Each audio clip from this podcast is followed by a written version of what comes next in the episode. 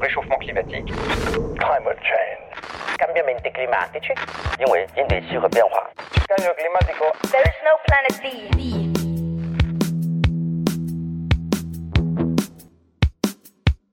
On l'a appris en juin dernier, El Niño est de retour et ses effets sont loin de se limiter à des phénomènes physiques. Les inondations et les sécheresses qu'il cause ont des conséquences en cascade, si bien que des chercheurs lui attribuent une guerre sur cinq et la chute de plusieurs civilisations. À quoi doit-on s'attendre pour le El Niño de cette année, alors même qu'il atteindra son pic d'intensité dans les prochaines semaines? C'est une des questions que je vais poser à Laurent Testo. Laurent est journaliste scientifique spécialisé en histoire globale. Il a coécrit avec Jean-Michel Valentin El Niño, histoire et géopolitique d'une bombe climatique. Bonjour Laurent Testo. Bonjour Florian. Vous venez de publier le livre El Niño, histoire et géopolitique d'une bombe climatique avec euh, Jean-Michel Valentin. Pourquoi le journaliste scientifique spécialisé en histoire que vous êtes s'intéresse-t-il à un phénomène climatique bien actuel?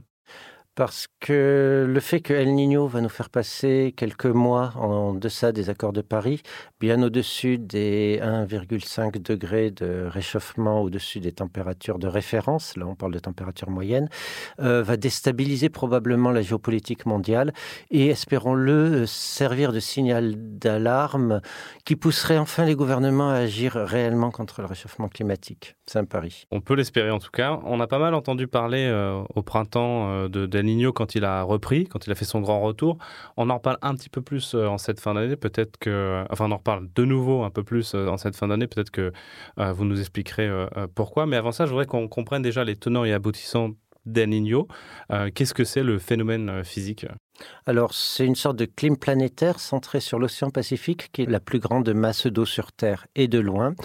Euh, L'effet, en fait, est d'interrompre une circulation qui, normalement, part du fond de l'océan, on va dire, et remonte le long des côtes du Pérou sous forme d'un courant froid, un upwelling. Euh, ce courant-là est interrompu parce que les vents au-dessus du Pacifique s'inversent. Une masse d'eau chaude est poussée par ces vents, non plus en direction de l'Asie, mais en direction de l'Amérique latine, ce qui fait qu'une vague de chaleur euh, s'abat sur le Pacifique Sud euh, et que cette eau chaude provoque des catastrophes.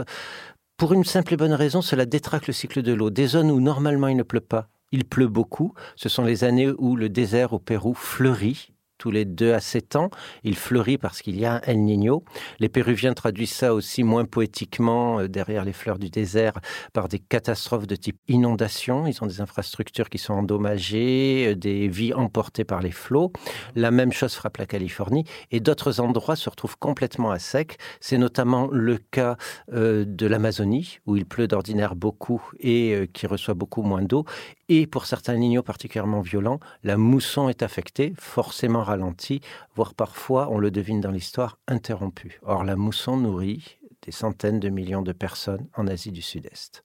Donc, contrairement au réchauffement euh, climatique qui est induit par des gaz à effet de serre, le réchauffement d'El Niño, lui, euh, n'est pas causé par plus d'énergie dans le système Terre, c'est juste de l'énergie dans le système Terre qui est ailleurs, en l'occurrence, qui passe euh, des profondeurs de, de l'océan dans l'atmosphère. Euh, c'est plutôt le froid qui vient normalement des fonds- du fond de l'océan qui n'est pas restitué cette année-là. Et donc, c'est la chaleur résiduelle euh, des couches supérieures de l'océan qui est recrachée. Est-ce que c'est altéré par le changement climatique anthropique? Il est fortement probable que oui, dans la mesure où les températures de surface de l'océan n'ont jamais été aussi élevées euh, de, de mémoire géologique, on va dire, récente, c'est-à-dire à l'échelle de plusieurs millions d'années. Euh, la conséquence immédiate, c'est que les océans accumulent la chaleur euh, excédentaire émise par l'humanité. Environ 91% de la chaleur que nous émettons euh, en brûlant des combustibles fossiles se retrouve dans l'océan. Et cette chaleur résiduelle affecte notre vie quotidienne aujourd'hui. Euh, donc, tout à l'heure, euh, tu as décrit un peu les, conséquences, et il y avait des conséquences extrêmement négatives comme les sécheresses, des inondations. Est-ce qu'il y a euh, des pays pour lesquels El Niño a un effet neutre, voire euh, positif? La question est discutée. Un effet neutre, oui, les pays d'Europe occidentale sont beaucoup moins affectés par El Niño parce qu'ils sont beaucoup plus proches de l'Atlantique Nord et c'est un autre phénomène sur l'Atlantique Nord qui régule euh, le climat, euh, la North Atlantic Oscillation Now. Euh, mais le, quand on parle de Gulf Stream, on parle de, de celui-là. Alors non, c'est pas, c'est indépendant du Gulf Stream, c'est pas le même phénomène, mais c'est un phénomène atmosphérique. D'accord. Enfin, peu importe, c'est un cycle de type. El Niño s'inscrit dans un cycle atmosphérique qui s'appelle ENSO dans un cycle océano-atmosphérique qui s'appelle ENSO, mhm. euh, qui est constitué d'alternance El Niño, année chaude, la Niña, année froide, et euh, des moments de neutres, en mhm. fait, qui, sont, qui devraient être majoritaires. Euh, peu importe. Mais l'Europe est peu affectée. En général, dans les années El Niño, elle est un peu plus froide que d'ordinaire. Pas toujours, mais voilà, pour l'hiver. Donc, euh, nous sommes les moins affectés sur Terre par El Niño a priori. Euh, les États-Unis, il y a eu un débat entre économistes. Certains estimaient qu'il y a des dégâts, par exemple en Californie euh, ou en, dans la partie sud des États-Unis, parce qu'il y a beaucoup plus d'eau que d'habitude, d'inondations, donc destruction d'infrastructures, etc. ils estiment en revanche que ça interrompt un certain nombre des cyclones qui frappent en général le golfe du Mexique, donc la Louisiane, etc., et un peu plus épargnés. Euh, et par ailleurs, il y a de meilleures récoltes, estime-t-on, dans le centre et le nord des États-Unis. Voilà. Alors, c'est très discuté parce que tout dépend de la façon dont on calcule et les économistes ne sont pas du tout d'accord. Certains estiment qu'il y a une forte baisse sur le PIB euh, états-unien sur plusieurs années, que les conséquences d'El Niño se prolongent longtemps.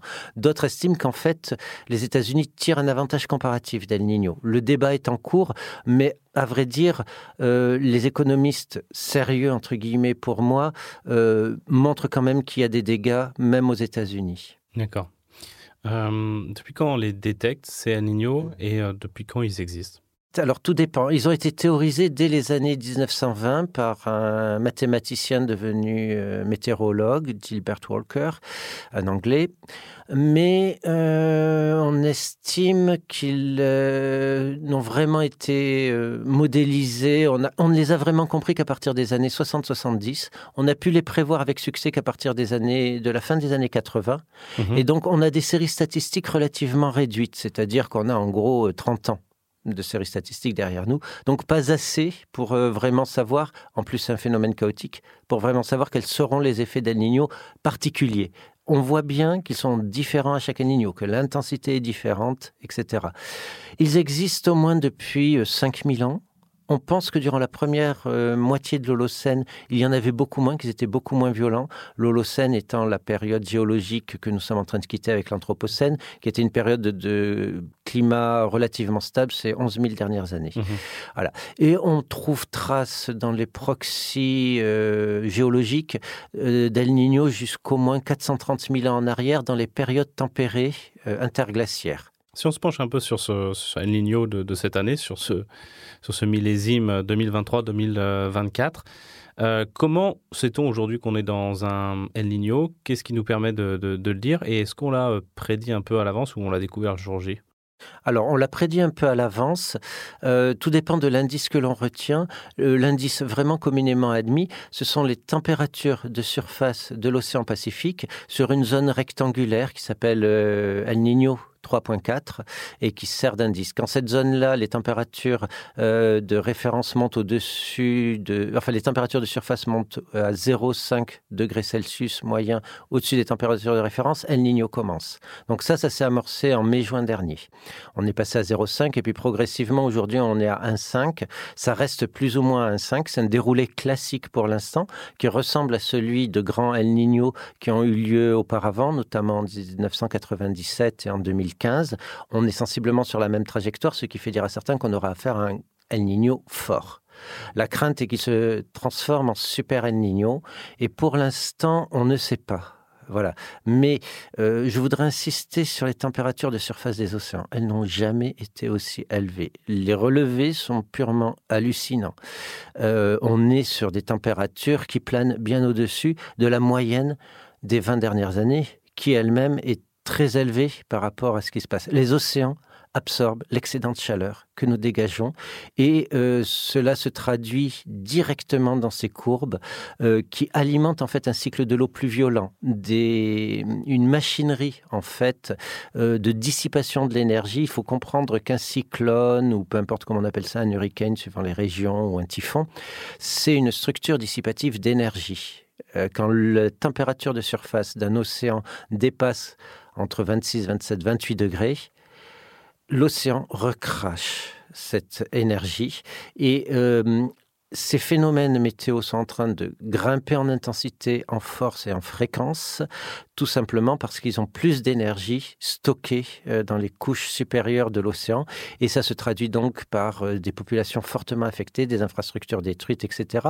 Et franchement, les météorologues spécialistes de ces phénomènes voient des choses arriver qu'ils n'avaient pas prévues avant plusieurs décennies. Mhm. La, puissance aujourd'hui euh, de tempêtes comme celle qui a frappé Acapulco euh, le mois dernier est à purement parler hallucinante. C'est-à-dire que là, on a un cyclone. Alors, c'est pas forcément lié à El Niño. El Niño souffle un peu probablement sur les braises de tout ça, mais la puissance du cyclone qui a frappé Acapulco, euh, on a eu un, normalement, on a une échelle de 1 à 5 pour les cyclones dans cette zone-là.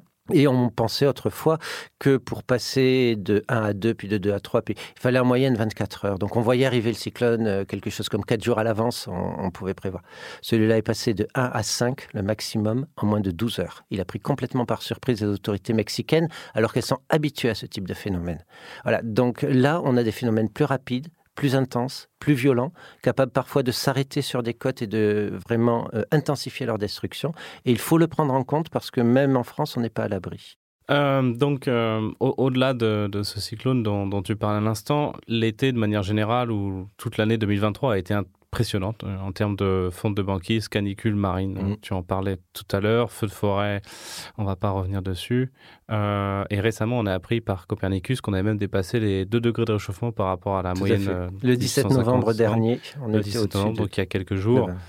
Qu'est-ce qui est attribuable ou pas à El Niño? Est-ce que c'est calculable? C'est pas calculable et ça dépend presque de la nationalité des gens, je dirais. C'est-à-dire que les météorologues brésiliens, par exemple, attribuent à El Niño la sécheresse dévastatrice qui, sévit aujourd'hui sur l'Amazonie. Euh, jamais le cours de l'Amazonie n'a été aussi bas depuis 800 ans et puis on ne s'est pas remonté avec des proxys sûrs, des proxys, c'est-à-dire des indices euh, géologiques, archéologiques, euh, avant. Donc on a une sécheresse vraiment historique. Hein. C'est pas un, abus de langage que de le dire aujourd'hui sur l'Amazonie. Et pour les météorologues euh, brésiliens, on a affaire à El Niño. Alors souvent, effectivement, El Niño aridifie l'Amazonie euh, l'année où il monte et euh, l'année où il redescend. Souvent, El Niño dure un an. On a tendance à penser, puisqu'on a des relevés sur 30 ans avec des El Niño qui ont duré un an, que El Niño ne dure pas plus d'un an.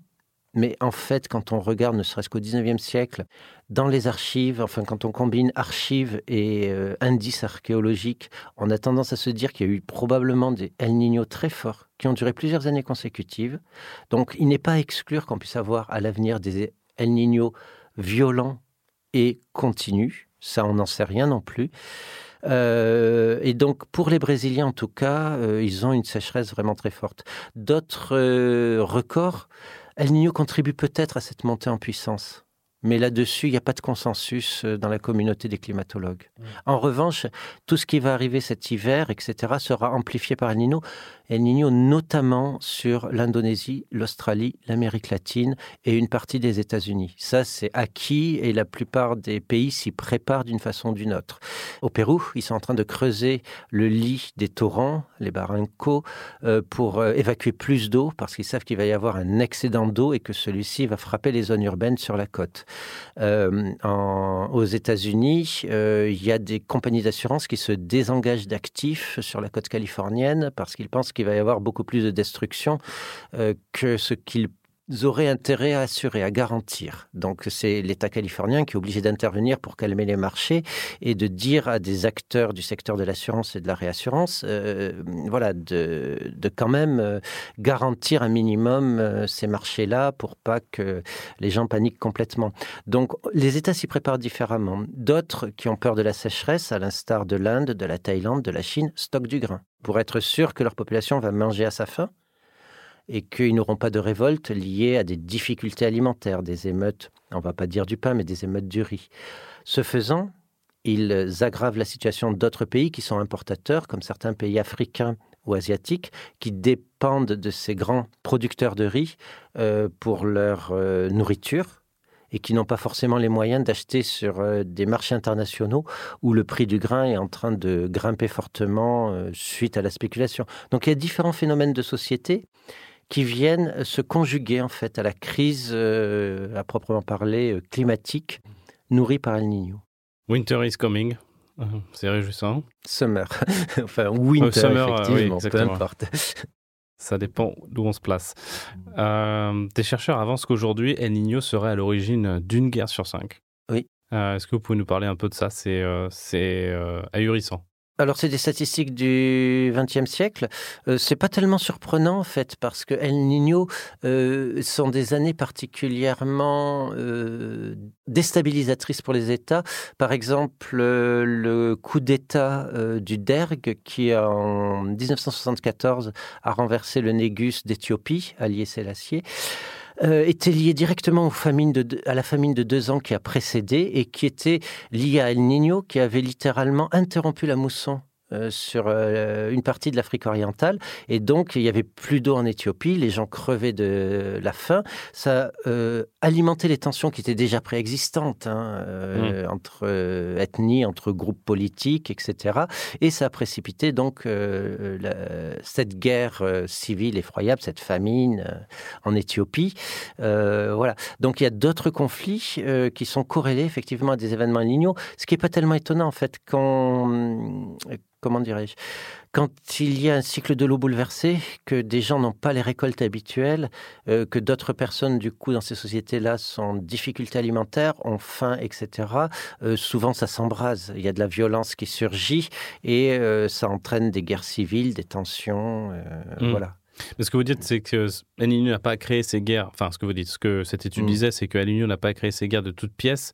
Euh, c'était euh, de... Est-ce qu'elles étaient inéluctables, par contre euh? bah, Ça, on n'en sait rien. En fait, les guerres ne sont pas inéluctables dans la mesure où ce sont les sociétés. C'est toujours des actes politiques. Il y a, il y a guerre parce qu'il y a au moins un acteur qui décide qu'on cogne, on sort la mitraillette et on tire. Quoi.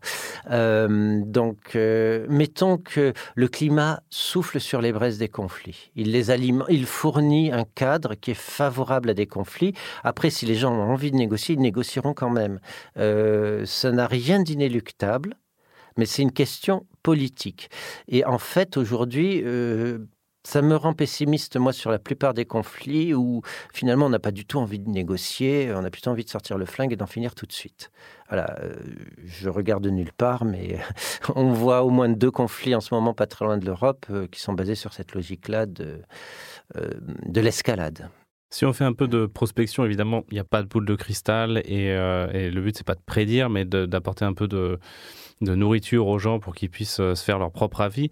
Est-ce que vous voyez des points chauds aujourd'hui où cela pourrait arriver? Alors, évidemment, c'est pas comme s'il y avait zéro conflit aujourd'hui, mais je veux dire des régions qui pourraient encore plus s'embraser ou des pays qui se regardent de, côté depuis un certain temps alors, c'est une science extrêmement incertaine que celle de la prévision géopolitique.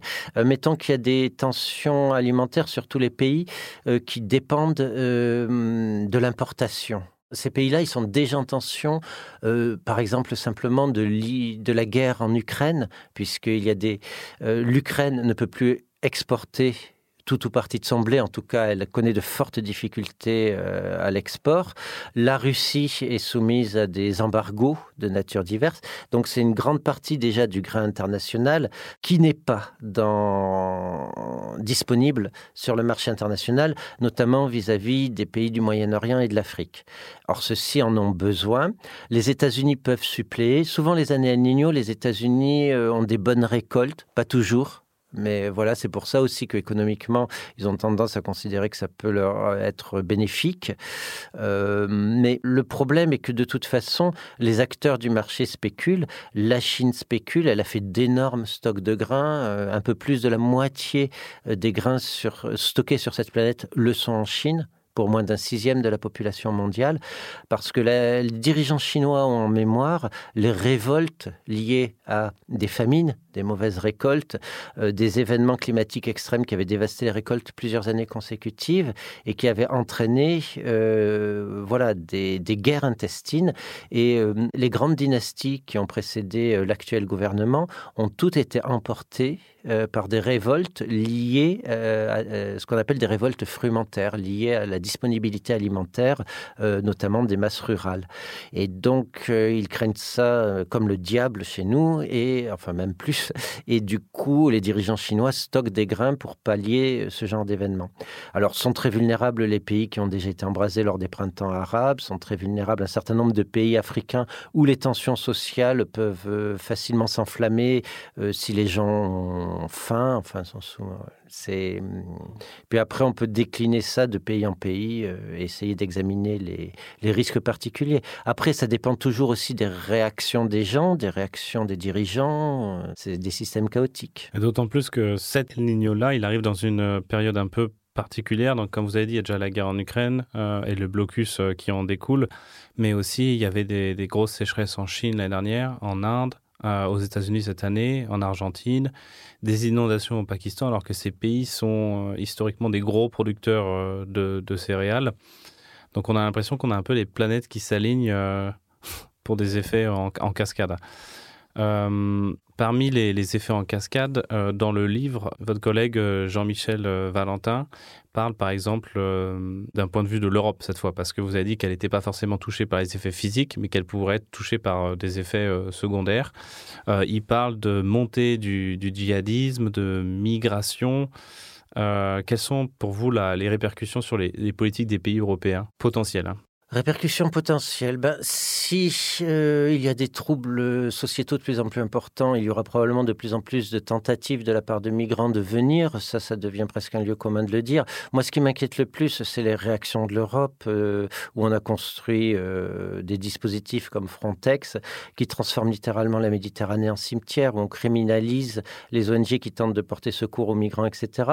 moi, ce qui me fait peur, c'est notre position, en fait, de gens qui, pour l'instant, euh, ne manquent pas encore et sont incapables de partager ce qu'ils ont euh, par rapport au reste du monde. Donc euh, voilà, c'est pas pour apporter quelque chose qui serait de l'ordre même de la morale, même si je me désole de de la violence que l'on fait subir aux migrants. c'est plus pour être capable de se regarder dans la glace après quand ça arrive. Donc pour les migrations, je rappelle quand même que l'essentiel des migrations économiques, de survie, etc., ont lieu au sein des États eux-mêmes euh, ou vers les États voisins. Par exemple, pour la Syrie, euh, les pays qui accueillent des réfugiés syriens, c'est essentiellement la Turquie, le Liban, qui est fortement déstabilisé par ça, la Jordanie, pareil. Euh, donc, euh, il conviendrait d'aider ces pays de façon beaucoup plus engagée que ce qu'on fait aujourd'hui. Vous parlez aussi, euh, à travers des exemples historiques, que finalement l'impact de l'IGNO sur, sur les sociétés, c'est pas quelque chose qui date de cette année. Est-ce que vous pouvez nous raconter un peu comment des, changements rapides, des changements de climat rapides, mais temporaires, quand on parle de l'IGNO, on peut arriver à des millions de morts, des milliards de dégâts et parfois des, civilisations qui sombrent. Euh, moi, j'ai été euh, très frappé, par exemple, par euh, le récit que vous faites de famine en Inde et en Chine au 19e siècle, qui ont fait entre 30 et 60 millions de morts. ça paraît inconcevable aujourd'hui. Qu'est-ce qui s'est passé pour qu'on en arrive là? Parce qu'en fait, c'était si, il n'y a pas si longtemps, quoi, 150 ans. Dans la seconde moitié du 19e siècle, il y a eu trois épisodes extrêmement forts d'El Niño. On appelle ça des super El Niño. Euh, qui ont provoqué une interruption de la mousson et donc des dégâts considérables sur les sociétés indiennes, chinoises, jusqu'en Égypte et euh, secondairement le Brésil a été aussi asséché. Euh, on était dans un contexte où les pouvoirs coloniaux et notamment la Grande-Bretagne étaient en train d'asseoir leur domination sur euh, le monde, leur hégémonie sur le monde. Et euh, la Grande-Bretagne voulait imposer une économie complètement libérale.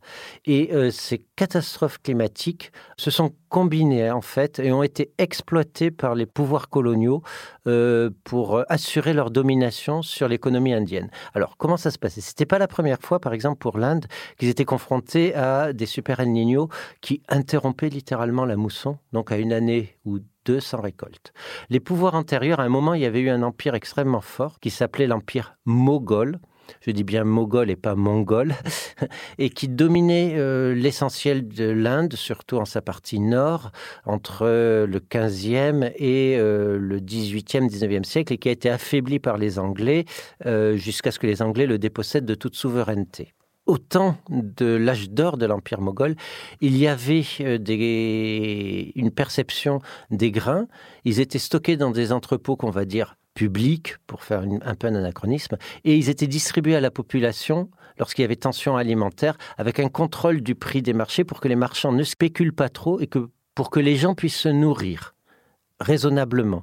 Et donc cela avait pour but de lisser les mécontentements sociaux et d'assurer à chacun au moins une ration, des rations de survie euh, pendant le pire des événements. Les Anglais ont démantelé ces systèmes d'assistance, ces systèmes qui se déclinaient à toutes les échelles, du village, de la province, de l'État. Ils ont démantelé cela parce qu'il y avait aussi un esprit libéral qui était euh, si vous êtes pauvre, c'est de votre faute.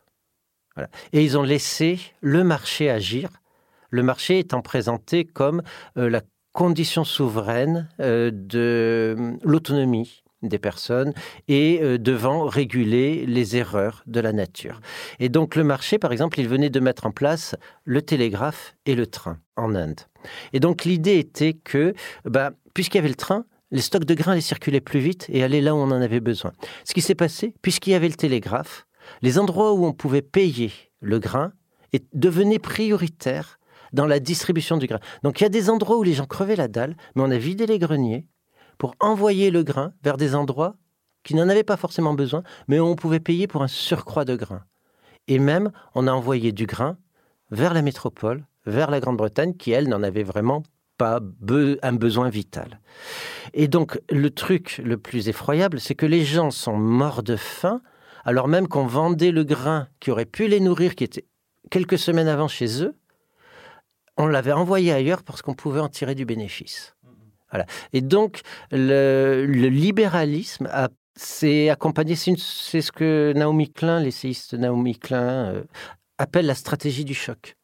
C'est que les pouvoirs en place se nourrissent du désastre pour imposer leurs solutions, leur façon de faire, et souvent aggravent ce qui se passe. Et les millions de morts en question, en Inde, il y a euh, plusieurs dizaines de millions de morts emportés par ces famines, c'était considéré par les Anglais comme quelque chose d'inéluctable de par les lois de la nature et du marché. On éliminait euh, ainsi la pauvreté, les inadaptés.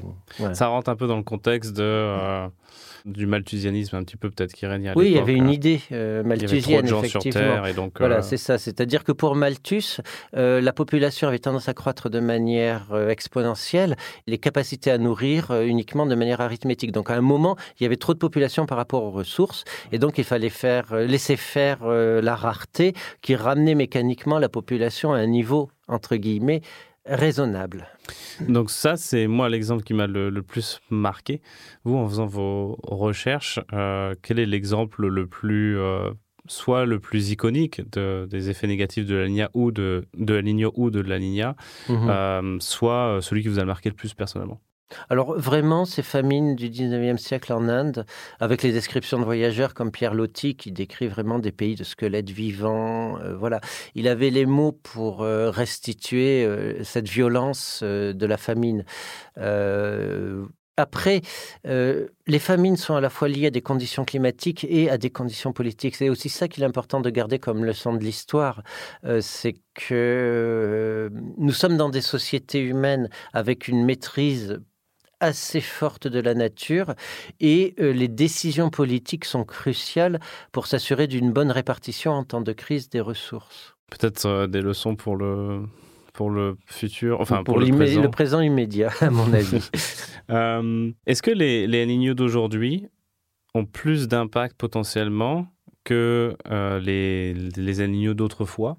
Alors, autrefois, euh, on n'était pas dans un monde globalisé. Ça veut dire qu'on était moins dépendant des copains pour euh, s'approvisionner en, en bah, on l'a vu pendant la crise Covid, hein, de tout ce qu'on a manqué. Hein, ça, ça c'était vraiment une palette euh, de choses qui allaient aux choses techniques comme aux choses les plus simples.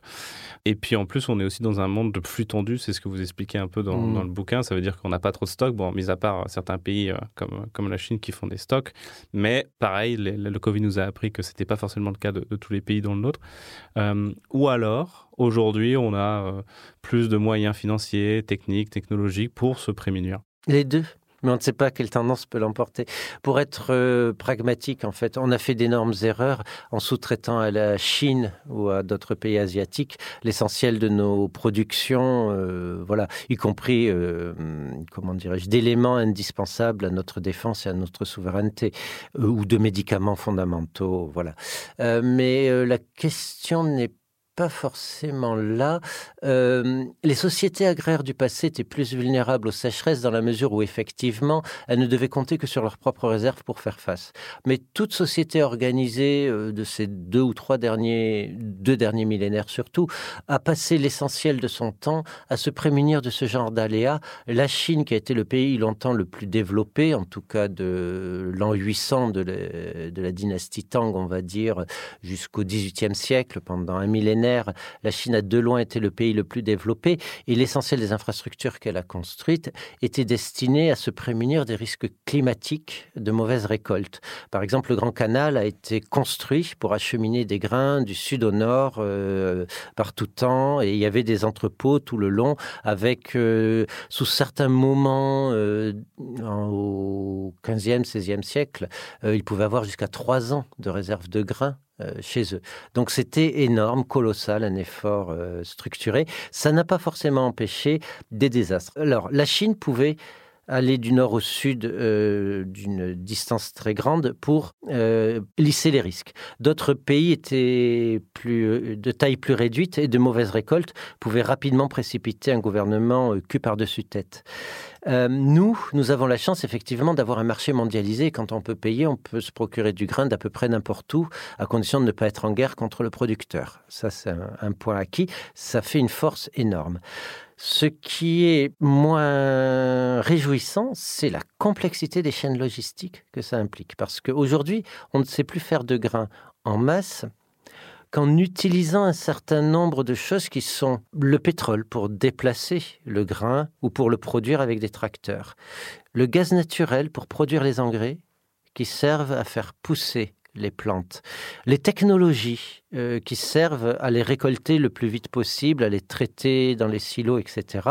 Les produits chimiques issus également à la fois d'un mélange de la pharmacie et euh, des hydrocarbures, puisque c'est de la chimie, on utilise des molécules euh, issues de, de toute une chaîne de traitement des hydrocarbures.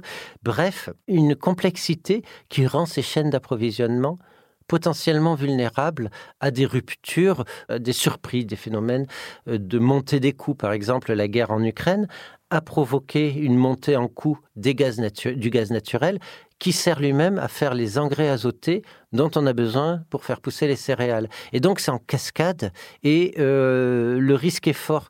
Non pas de rupture parce que les systèmes contemporains sont tellement complexes que l'on trouve toujours pour trouver ailleurs des ressources. Par exemple, on a pris plus de gaz, euh, de- du gaz de schiste issu de la fracturation des États-Unis. On a trouvé des méthaniers pour le ramener chez nous et se substituer pour partie au gaz russe. Donc on trouve toujours moyen de s'en sortir. Mais ça coûte de plus en plus cher. Et donc, ça laisse de plus en plus de gens sur le bord de la route, en tension alimentaire, en risque. Donc, les, les ruptures, les chocs s'accumulent. Et à un moment, ils pourraient faire dérailler le système. Mais on ne sait pas quand. Euh, cela fait presque 5000 ans maintenant qu'on a des Niño tous les euh, 5 à 7 ans, c'est ce que vous disiez euh, tout à Mm. l'heure. Euh, est-ce qu'on est euh, impuissant face à, la, face à la nature finalement Ou est-ce qu'on peut euh, se prémunir euh, de manière efficace? Je sais que dans le, dans le livre, vous parlez de vaccination par exemple, parce qu'on en a peut-être pas parler ou parler rapidement, Oui. mais en gros, il y a des problèmes d'épidémie. Mais euh, aussi, tout à l'heure, vous parliez de construire, d'élargir le lit des fleuves. Est-ce que ça, euh, c'est à la marge ou ça peut vraiment être efficace? Ça peut vraiment être efficace. Toutes les études concordent là-dessus. Le fait de prévoir les El Niño permet, euh, pour les États les plus directement concernés, de faire face de façon plus efficace aux dégâts que ça cause. Alors oui, El Niño a plusieurs conséquences sanitaires, euh, notamment parce que, euh, en gros, il déplace le cycle de l'eau et il l'accélère puisque c'est, il fait plus chaud. Donc, on a des inondations à certains endroits et des sécheresses à d'autres. Par exemple, toute l'eau qui va pas tomber sur l'Éthiopie, en général, elle tombe plus bas au niveau du Kenya.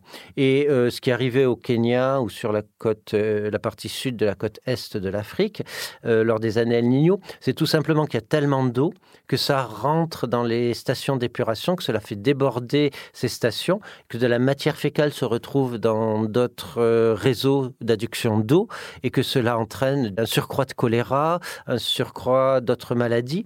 Par ailleurs, le fort volume d'eau, là où il n'y en a pas d'habitude, ça crée des mares dans lesquelles se prélassent les moustiques. Ils se reproduisent davantage. On a plus de paludisme ou d'autres maladies transmises par les moustiques. Et ces maladies-là, faut-il le rappeler, sont mortelles surtout dans les pays euh, à faible niveau de revenus. Euh, donc euh, voilà, on a plus de maladies. Euh, les années El Niño à l'échelle planétaire et cela affecte de façon disproportionnée les États les plus pauvres euh, pour un certain nombre de raisons.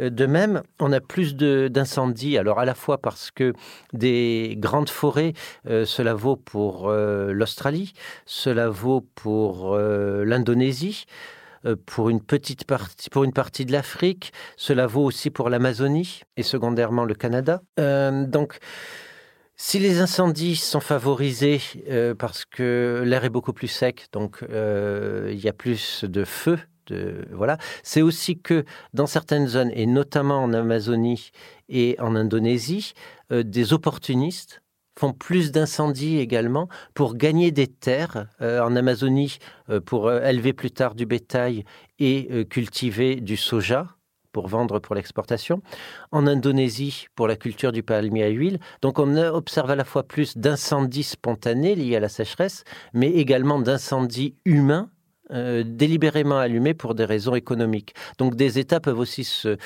préparer à ça, par exemple en créant des polices spéciales chargées de surveiller euh, d'éventuels pyromanes. Euh, Quels sont les points clés que vous voulez qu'on que l'on retienne de votre livre? Si vous pouvez là parler à l'ONU et à tous les dirigeants du monde, quels sont les, les quelques Euh, conseils que vous donneriez Alors, il y a un mot, ça s'appelle crash test climatique. El Niño, ce cru-là, euh, 2023-2024, c'est un crash test climatique. On va voir à quoi ressemble un monde au-delà des accords de Paris, nettement au-dessus de 1,5.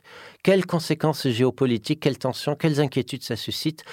Comment est-ce qu'on pourrait s'y adapter Et puis après, normalement après, on devrait avoir un épisode de la Niña qui va légèrement refroidir, descendre ses températures à 1,5. Et puis de toute façon, euh, là-dessus, euh, tous les experts sont formels, tant au niveau de ce qu'on a déjà émis, de ce qu'on est en train d'émettre. On va remonter vers 1,5. On sera à 1,5 Celsius au-dessus des températures de référence de la fin du 19e siècle, quelque part entre euh, 2027 et 2030. Et puis après, on va monter assez vite vers 2. Dans la décennie 2040, on sera à 2. Et en fait, toutes les politiques euh, climatiques qu'on va mettre en place avec volontarisme, je l'espère, euh, permettront probablement de rester aux alentours de 2 durant la seconde moitié du 21e siècle. Et ça, on le doit aux générations qui arrivent, euh, aux jeunes d'ailleurs, euh, voilà, pour garder un monde viable. Parce que chaque fraction de degré au-dessus, ça sera un pas vers l'enfer. On est déjà euh, en bordure de l'enfer, on est au bord du gouffre. Et il est vraiment urgent de réduire nos émissions de gaz à effet de serre et pas euh, de la façon, comment dirais-je, genre bonnes intentions, main sur le cœur, promis, euh, je vais arrêter de, de péter. Non, il faut vraiment prendre le problème à bras le corps et avoir le courage politique de dire que cela implique des privations.